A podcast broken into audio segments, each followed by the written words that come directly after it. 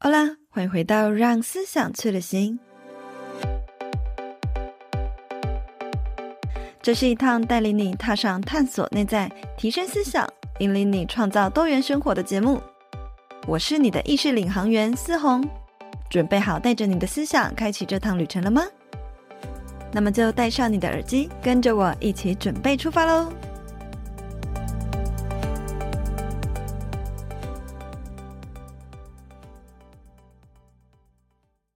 嗨，欢迎回到《让思想去旅行》，我是思红。今天呢，我们就要来聊聊一直、呃、很常被问到的，那就是我到底是如何从一个普通上班族的社畜呢，慢慢慢慢一步一步走到变成这个呃数位游牧工作者哦。那么在开始之前，想先邀请点进来的听众们，可以按下订阅，持续追踪我们的频道，了解更多心灵相关的内容。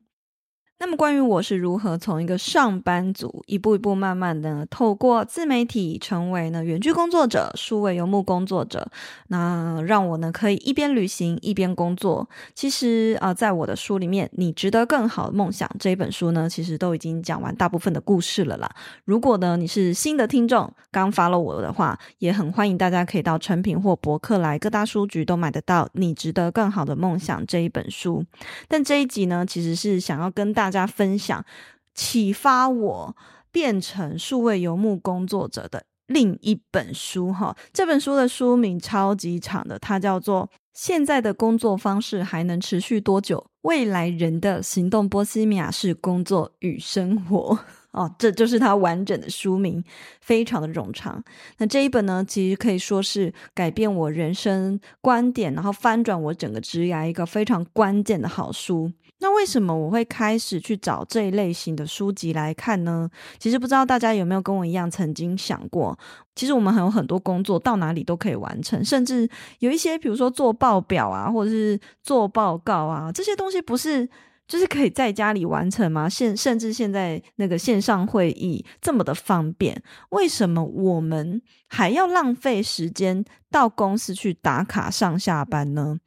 那过去我成为上班族的时候，因为我做的产业都是呃，可能是。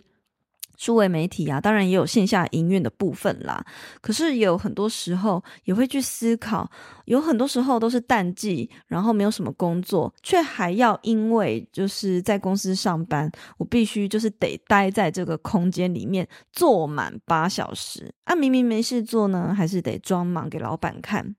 以前我也是这样想哈，一直到我看了这本书之后，我才开始诶，觉得好像人生有了一个新的方案，那就是可以让我一边旅行一边工作的这种数位游牧生活的方式，这种 lifestyle。所以我想要先问问大家，可以思考一下以下这个问题：如果呢，可以不进公司打卡上下班的话，那你会用什么样子的技能还有兴趣来帮你赚钱呢？哦，这个问题呀、啊，我想有很多人在一边思考的时候，就会下意识的去想啊，我的技能跟兴趣才没有办法养活自己呢。那我不知道我喜欢什么，我不知道我有什么样的技能，我觉得我会的这些东西根本不足以养活我一个月的薪水之类的。所以，我们下意识就会先自我怀疑、自我批判，那也会觉得人生其实只有一个方案，那就是到公司里面去上班。可是，如果你是跟我一样，是一个非常非常喜欢旅行的人，今天这集一定要把它听完。因为其实我从大学毕业呢，我就在思考，我到底要怎么样做，才能够一边旅行一边工作。我大学 毕业，那都不知道是几百年前的事情齁。那个时候当然没有什么远距工作者啊，也不流行什么在家工作，也没有自媒体、个人品牌的这个概念。那唯独我能够想到的方式，那就是诶，到国外去工作。就我那时候头脑蛮简单的，我不晓得为什么会觉得只要到国外工作呢，我就可以嗯、在闲暇时间啊，然后一边在那个国家旅游，到处看看。当然，事情就不是呃我们普通人想的那么简单。大家知道，我一毕业就到墨西哥工作了五年嘛。当我真的就是到国外工作之后，我就发现真的事与愿违，因为我仍然一样是在一个公司体制之下工作嘛，所以我一样是要进公司，然后打卡上下班，甚至呢，呃，台籍干部，因为我们是主管的关系，一定都要比墨西哥的呃墨级干部呢更早进公司，然后更晚下班。所以呢，我们工作啊都忙得要死了，哪有什么时间到处去旅游啊？从此我的粉红泡泡就被戳破了嘛，就发现说，即便呢我人在国外生活，可是我根本没有时间可以去享受生活，然后也没有办法好好的。到处旅行，我基本上我的呃生活范围大部分呢都还是在墨西哥城。那你会说，哎，可是国外放假的时候呢，比如说圣诞节啊，或者是像他们有一个东西叫 Semana Santa，就是天主教国家他们都会有的一个圣周的假期，类似我们的春节。可是你想，因为我们工时非常的长，比较长的假期的时候，才真的有可能去安排一趟旅行。但是顶多也就是去一个城市度假。个四天三夜了不起，四天三夜五天四夜好了，就顶多这样子。实际上呢，也不能够真的实现说，在短时间内，或者是在你整个人生里面呢，可以不断不断的去不同的城市去走马看花，真的很难。那是一直到我后来回到台湾之后，就是看了刚刚说的，我简单讲这本书名，不要念完完整好了。好，这就是未来人的行动——波西米亚式工作与生活这本书之后呢，我才认识到什么叫做数位游牧工作者。我还记得呢，那个时候大概是二零一七年，是我第一次听到像这样子的名词。然后我还在 FB 社团上面疯狂的搜寻有没有这样子一群人聚集在哪里的存在。那那时候其实有找到一个社团，我已经忘记叫什么名字，就是也是远距工作者之类的，但是嗯，也不是那么的热络。然后我发现他们真的是呃，所有群体里面非常小众的一群人。但在看完这本书之后，作者他们其实是两个日本人。那两个日本人其实他们原本都是呃，一个是艺人，然后一个人好像是经纪人还是导演之类的。其实他们原本在日本的工作呢就不差，其实就赚得很好。那他们呢，自从呢到了一个很喜欢夏威夷，一个很喜欢呃纽西兰，我印象。记得没错的话是这两个地方，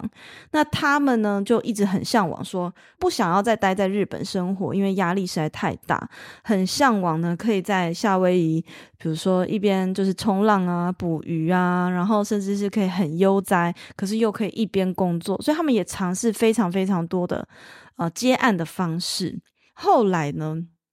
他们到了四十岁之后，才真正的发现一个，就是真正可以让他们住在呃遥远的国度之外呢，还能够接案，然后养活自己，远距工作，一边旅行一边工作一边生活的方式。好，那也是接下来后面我会再详细跟大家分享关键是什么。看到他们那本书里面在描述他们的生活样式的时候，我就非常期待自己可以像这两位作者一样呢，在喜欢的。国度生活之余，还能够不受时间啊、空间的限制，用自己的兴趣还有技能接案赚钱，然后获得身心灵更平衡的生活品质。也就在那个时候呢，这样子的生活蓝图和一这样的 lifestyle 呢，就成了我的梦想。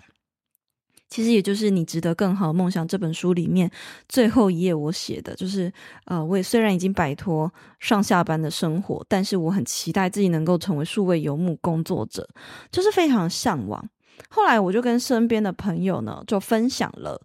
这一本书，但是我当时收到的回应都是啊，你看他们本来一个是艺人，一个是经纪人，一个是导演，他们工作本来就很好，那是因为他们本来就有钱才能够这样啊。但是我听到这句话的时候，其实我内心是，呃，完全没有被影响。我内心是觉得，怎么可能？我一定也可以跟他们一样，哈。所以我很幸运啊，其实，在二零一九年呢，刚好就实现了远距工作。然后过没多久呢，疫情就爆发了。这个概念呢，这样子的 lifestyle 呢，才突然的被大家认识。然后也很幸运呢，我就这样子没有受到疫情的打击，并且呢，我也在这两年呢，实现了开始踏上数位游牧的生活，去尝试这样的 lifestyle 啦。那如果你是第一次接触到这个概念，或者听到这边还是觉得这个东西跟你无关，我就想要邀请大家可以思考看看，你觉得未来的工作可能会变成什么样子呢？也就是这本书的封面要我们去思考的，现在的工作方式还能持续多久？这个疑问呢，这本书大概是呃非常久之前出的嘛，但是这个疑问却是我们每一年每一年都可以去仔细的思考看看的，因为没有永远稳定的工作这件事情啊，是我们一起在疫情过后共同见证的事实。想想看呢。光是比如说 Facebook 啊、Google 啊、虾皮啊等等这么大的公司，都在那个时候裁员，甚至到现在呢，听说美呃有蛮多在美国科技业工作的朋友们呢，他们也都说，现在科技业仍然呢就是啊、持续的在裁员当中。你想想看，单杠真的太危险了。如果我们只能够仰赖一间公司，随时随地都要担心可能会被淘汰的危机。那么呢，如果你可以拥有属于自己的独立技能，并且做到，诶，不进公司也没差啊，因为呢，自己在哪里都能够工作，都能够生活，借此呢，来降低对公司的依赖，选择权才会慢慢的回到你的身上。当我们拥有了选择权之后，才算是真正的拥有了自由。即使你是选择待在公司好了，那也应该要是出自于你内心真的很喜欢、很认同这个公司的理念，喜欢这个公司的文化，喜欢里面的同事跟老板带领的方式，而不是因为为了生存而逼不得已留在那。所以也就是说，未来的工作方式或者是工作的趋势，我自己本身认为。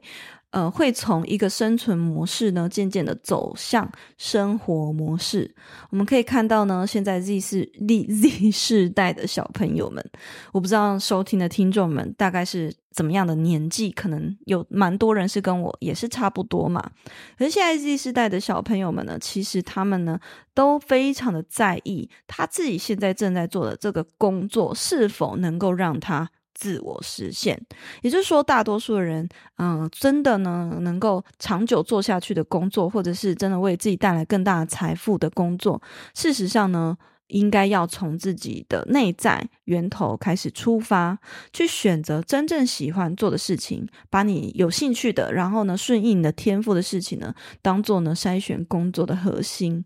如此一来呢，你把你能够做到这件事情的话，就像我现在在做的这个社群事业顾问，这个东西顾问本身就是我的一个天赋的能力。然后呢，呃，同时斜杠偶尔教冥想嘛，教瑜伽，当瑜伽老师，这些都是我很喜欢又很擅长的事。如此一来，其实就不会再去追求，诶，工作跟生活之间要怎么样去平衡。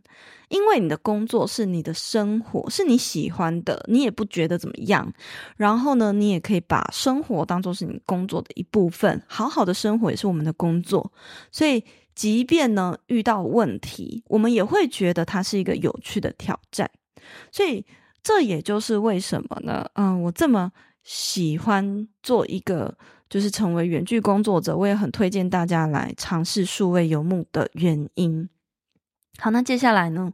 就要来详细讲一下，那什么是数位游牧工作者啊？这本书所封面呢，啊，书名所提到的行动波西米亚人，其实就是俗称的数位游牧工作者。他们呢，不会受到时间啊、地点啊，或者是单一收入来源的限制。乍听之下，哈，你们可能有听过自由工作者啊，或者是远距工作者，会觉得这三个好像蛮像的。但其实呢，这三种的工作形式都不太一样。那接下来就是想要来跟大家做一些名词的厘清。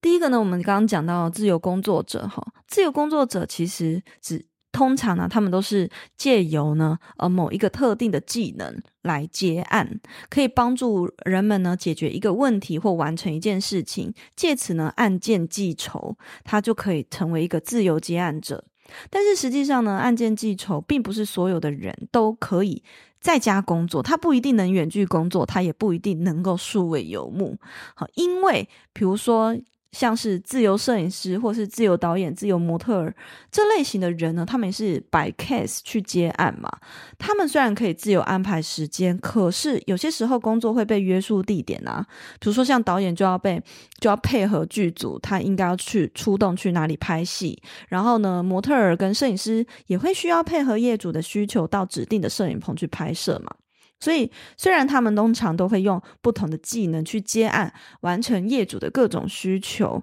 但是呢，实际上他不一定能够呃实现完全的远距工作。那么，更别说是就是一边旅行一边工作，可能更是有难度的。而远距工作者呢，其实通常都是一人公司或者是隶属于某间公司的员工，当然他们也有可能是自由工作者。好，但是这边在讲是能够实现完全远距工作者的，通常他们都是一人公司，或者是这间公司允许他可以在家工作嘛，所以他们呢，既可以自由安排工作时间和地点之外呢，其实实际上他们都是很弹性的。虽然如此。偶尔呢，还是得配合公司呃开会的时间上线呐，或者是也要配合团队行动。所以，嗯、不是每一间公司都能够允许他可以接案。其实有些远距工作者，他们公司是不能够另外自己私下接案的，就是还是一样，你是隶属于公司嘛。那也不是每一间远距工作者的公司呢，都可以让他们。就是居住在国外，或者是让他们可以自由的一边旅行一边工作，所以其实也是蛮看公司的规定的。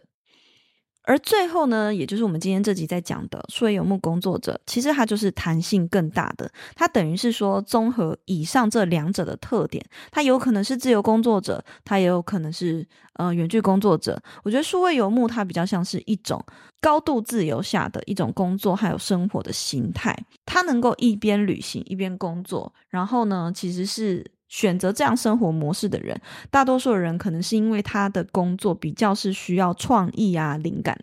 好，所以就可以可以借由居住在不同的国家，然后透过呢认识各式各样的人，或者是汲取去汲取不同国家的文化跟灵感这样子。但是你知道吗？其实不是每一个人都适合当数位游牧工作者。所以听到这边，你如果觉得很有兴趣，然后也很想要了解，诶，那我自己适合吗？可以问问自己以下这三个问题，借由这三个问题呢，来判断你适不适合数位游牧这样的 lifestyle 呢？第一个问题呢，就是。诶，问问你自己哦，你喜欢这种到处旅行，还是呢，在一个安舒适圈里面安逸的生活？如果你跟我一样，就是很喜欢旅行，而且呢，也是很可以快速适应不同的环境。就是你可以回顾一下，你去旅行的时候，你会不会认床？光是会不会认床、认马桶这件事情，就可以判别你能不能够快速适应环境。因为像我是什么床几乎都睡得着的人，我也不太会忍马桶。那。而且呢，是什么样子文化的食物，我都可以吃得津津有味。所以，如果你跟我一样的话，数位游牧这样的生活形态对你来说，就不只可以打开眼界，更可以呢，就是激发更多的灵感的火花。但相反的呢，如果你就是我刚刚讲的相反，upside，就是你你会认床，然后呢，你吃食物你也可能就是只比较吃的习惯台湾的食物，不太能够接受外国的其他胃口。那如果你是喜欢待在舒适圈的人，就会觉得移动很麻烦呐、或者是会因为很难适应不同文化的饮食跟生活习惯而感到痛苦哈。嗯，数位游牧其实也可以做国内的数位游牧啦。可是刚刚讲到，要一直不断的换个城市生活，这个是你能够接受的吗？其实我像我现在状态，也不是无时无刻都一直在旅行嘛。我其实大多数的时间还是在家远距工作，可是就是会规划可能有一个月的时间去数位游牧，就也可以是像我这样子，给自己一些间歇性的休息。再来第二个，你可以问自己的问题是：你的个性是否能够在玩乐与工作间收放自如呢？其实这在讲的就是你能不能够在玩的时候好好的玩，都不要去想工作事情。然后呢，在工作的时候又能够高度专注在工作，不要一直想着要玩的事。啊，在你的精神上、你的心智上能够非常的专注。因为虽然一边旅行一边工作听起来很美好，可是实际上你知道吗？也有很多人在尝试过后就会认为，把旅行的时间分配给工作是一件很奢侈 浪费的事。你就会觉得，我都特地请假，啊，不，不是不一定要请假，像这类的人可能不用请假，就觉得我特地都花钱出国了，可是我竟然每天都还要花一到两个小时工作，然后觉得很浪费。所以有些人就还是会宁愿去当回去当上班族，那偶尔呢再请假去度假就好。所以讲到这边，重点还是说你要你要懂得如何玩的时候就好好玩啊，工作呢就好好的专心工作。那我的小撇步就就是其实可以善用不同国家的日照时间去安排你的一天，就可以发挥工作跟玩乐的最佳效益。例如像是我这一次呢去欧洲数位游牧嘛，那我特地选择的这个月份是在呃五六月的这个月份，这个月份呢可以说是欧洲大部分国家日照时间最长的时候，因为我去的，大家可以要去查一下啦，不是每一个国家的日照时间在这个月份都很长，比如说像我去的是西班牙、奥地利啊这些国家呢，其实他们在这两个月份都是要到大约九点才会开始天黑。我就更能够好好的利用这个时间差，就是跟台湾的时差，我们可能就是早上起来就先做创作内容，然后拍片，拍完片之后就会出去先去吃个早餐。下午两点三点其实是西班牙或者是这些国家太阳正中午的时候，就是最热的时间。那在最热的时间，我刚好就是可以回到嗯 Airbnb，然后跟学生们开会。开完会呢，大概就四五点嘛，休息一下。就可以出去呢逛逛街，然后吃个晚餐，因为到九点才天黑嘛。实际上我那时候这样安排，然后就觉得哦，有蛮发挥到工作与玩乐的最高效益。这个部分呢，如果有机会的话，未来呢可以再给你们分享更多。那么第三个呢，也就是这集的最大重点，那就是最最最重要的，你一定要问自己，你是否具备数位技能，可以完成远距的工作。为什么说这一点是最最最重要的呢？因为没有数位技能，我以上前面讲的那些全部都免谈了。但是这个数位技能呢，呃，指的不只是比如说城市设计啊、社群行销，或是网页设计、影片剪辑等等，也可以单纯是呃，透过你自身本来就有的技能，去结合数位平台和工具，去发挥他们的应用。例如说，可能不是每个人都像我们一样专职在做自媒体嘛。那我有些学生，他们可能是健身老师或是瑜伽老老师。他们如果想要解放工作的地点，还有时间的自由，那他就可以去学习，诶，怎么经营自媒体，学习怎么用 Google 表单，学习怎么用 Zoom 去开课。如此一来呢，他会了这些数位工具之后，就可以在世界各地呢都能够在教在线上教瑜伽课程嘛。好，接下来呢，我就要再继续的加码分享。如果听到这边，为了要感谢大家都听到最后哈，听到这里呢，你应该就想要把数位游牧工作者呢当做是你的人生目标。那么，我认为前期至少你的准备呢要做到三件事情。第一个，那就是刚刚有讲到的，先去建立一个自媒体。先去尝试呢做个人品牌，因为个人品牌就是你的数位名片。透过呢经营自媒体，就可以让更多人了解你的你你擅长什么，你会什么样子，然后或者是你你你可以接什么样子的案子，你曾经做过什么样子的作品，那就可以呢从这个过程中，当你慢慢的累积流量之后，就可以筛选出更优质的顾客。而且啊，透过自媒体来与你接触的这些顾客呢，通常呢，实际上会很很棒，因为他已经追踪你一段时间了嘛，所以整体来说就可以降低所谓的沟通成本，已经很了解你的做事风格、你的想法，是你你就不需要再花时间跟他做一些就是消费上的教育。那相较于陌生客户，这类型的合作呢，就会比较好沟通。那如果呢，你不是像呃，比如说我刚刚讲的瑜伽老师啊，或者是经营电商的人呢，你可能是也可以从零开始累积流量，然后再慢慢的将流量变现哦。那比如说像有些人可能他只是拍 vlog，拍一些美妆的分享，等到累积了一群粉丝之后呢，再开始去打造自己的商业模式。讲到这里，不晓得怎么做的人，一样可以搜寻 S 风格社群工作室来排队我的自媒体社群事业顾问的服务哦。那在这一小时的线上顾问咨询，呃，其实这个月刚好正要开放，我是每三个月才开放一次，而且名额都超级有限。如果你刚好很幸运有抢到我的一对一咨询的话，我可以呢为你啊、提供呢最克制化的专业建议方案。接下来呢，来到第二个最重要的前期准备之一，那就是去打造一个基本的收入。当你开始经营了一个自媒体嘛，这个时候代表是，诶，要么就是你有一些流量了，又或者是呢，你已经开始去展现你的、展示你的作品集。这个过程中，其实实际上你就会慢慢的去累积一点收入。可是呢，要怎么样让它稳定呢？也是一个非常具有学问的啊、哦。不要小看你的每个技能啊！啊，只要能够帮助别人完成一件小事情，比如说帮他做图、帮他剪辑、帮人家拍短影音、帮人家做一个什么企划，或是呢解决一个问题，比如说可能解决就是城市的 debug 啊之类的啊，都有机会成为你的接案能力哦。并且呢，可以借由打造不同的收入来源组合，来去让你的收入更加的稳定，分散致癌风险。那关于要怎么样打造收入组合，其实这个东西在生涯定位设计课里面会讲到。当你的副业收入呢，开始慢慢接近公司给的薪水，就可以开始慢慢的计划从公司出逃啦。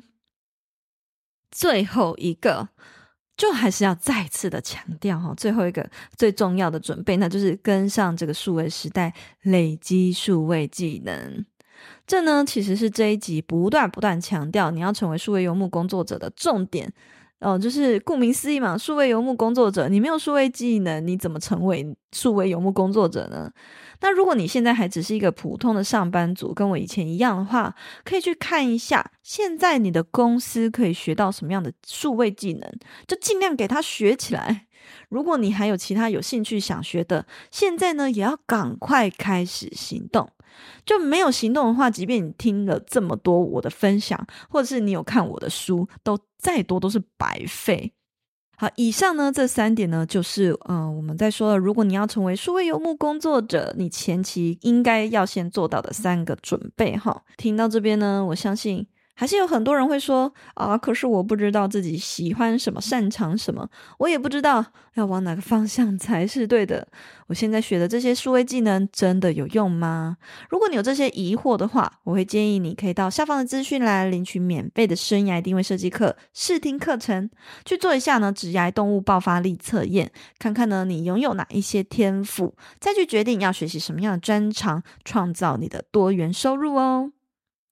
好，如果你喜欢这一集的分享的话，也欢迎五星评论，然后留言告诉我，你会比较向往哪一种工作类型呢？是说游牧工作者，还是自由接案，什么案子都想尝试看看？还是你会想要当一个在家工作爽爽的远距工作者就好了？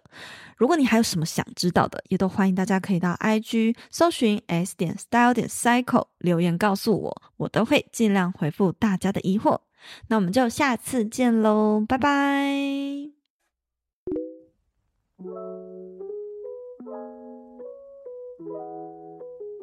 最后呢，非常感谢一直听到这边的你们。我想要邀请你们在下方留言，或者是给我们五星评论，和我分享现阶段的你最想要专注的目标是什么呢？而关于本集的内容，也有更多想要回馈的，也非常欢迎追踪我的 Instagram，看更多心灵成长的内容。那么我们就下一集见喽，拜拜。